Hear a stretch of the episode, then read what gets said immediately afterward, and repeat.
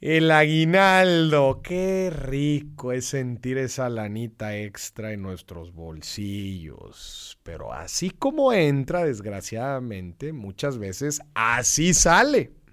Y sí, si no somos muy conscientes de esta lana extra que recibimos, te aseguro que en un abrir y cerrar de ojos va a desaparecer y en enero, con todos los gastos que tenemos en enero, te vas a estar preguntando, bueno, es que qué carajos hice con mi aguinaldo.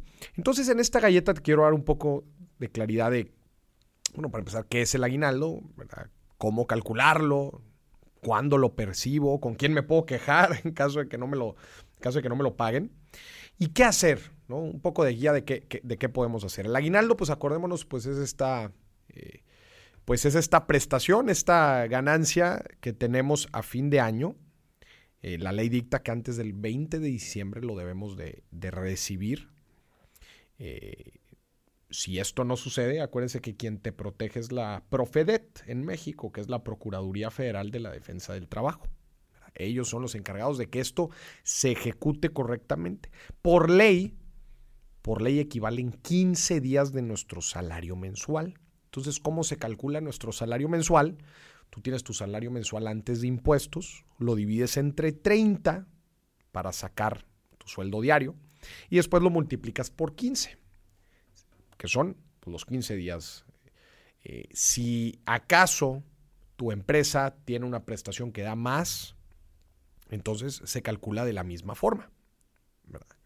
Pero en general, la Profedet otra vez, la Procuraduría, es quien protege al, al, empleado y se asegura que esto se cubra. ¿Qué hacer ahora con el aguinaldo? No? Pues es esta lanita otra vez extra que nos cae. Y yo digo, yo lo que siempre digo es primero lo primero. Hay que priorizar cuáles son pues nuestras responsabilidades y nuestras necesidades en el momento. Hay quienes dicen, no, pues utiliza el aguinaldo para algo propio, pues las deudas y los, y los gastos siempre va a haber. Y yo te digo, sí, sí, sí, pero, por ejemplo, las deudas, entre más rápido las liquides, pues más mejor vas a poder empezar el, siguiente año. Entonces, para mí siempre la prioridad número uno va a ser deshacernos de esas deudas que especialmente nos quitan muchísimo dinero con, con nuestros, eh, con los altos intereses. Estoy hablando de deudas de tarjetas de crédito, créditos personales, créditos de tiendas departamentales. Todos estos son los créditos que en donde estamos sangrando nuestra vida financiera y no, Maurice, es que esas las dejamos para después, yo mejor me compro algo. A ver, el dinero que te va a quitar en el futuro, acuérdate, te estás robando a tu yo del futuro. Si tú liquidas tus deudas desde ahorita, en el futuro vas a tener más dinero disponible que vas a poder comprarte lo que quiera. No seamos tan cortoplacistas, por favor. Eso para mí es la primera prioridad, deshacernos de deudas. La segunda, nuestro ahorro de emergencia y nuestras inversiones. Si eres de aquellos que no tienen un ahorro de emergencia entre tres o seis meses de nuestros gastos fijos, es una oportunidad para aportarle una lanita a ello. O también para empezar a invertir si es que no tienes el hábito del ahorro, de, de la inversión, perdón. También otra prioridad, pues sí, definitivamente son los gastos de Navidad, los regalos, ¿no? Los lujitos y darnos a nosotros pues un champú de cariño de, todo el año que llevamos trabajando. Entonces también es importante aportar para ello. Y también futurearle si es que tenemos alguna compra importante, algún viaje importante en los próximos meses o a inicios del próximo año. Yo lo que le digo a la gente es, analiza bien, si no tienes deudas, entonces tienes las otras prioridades que te dije. ¿no? Tienes el ahorro, la inversión, los gastos de Navidad y alguna compra importante.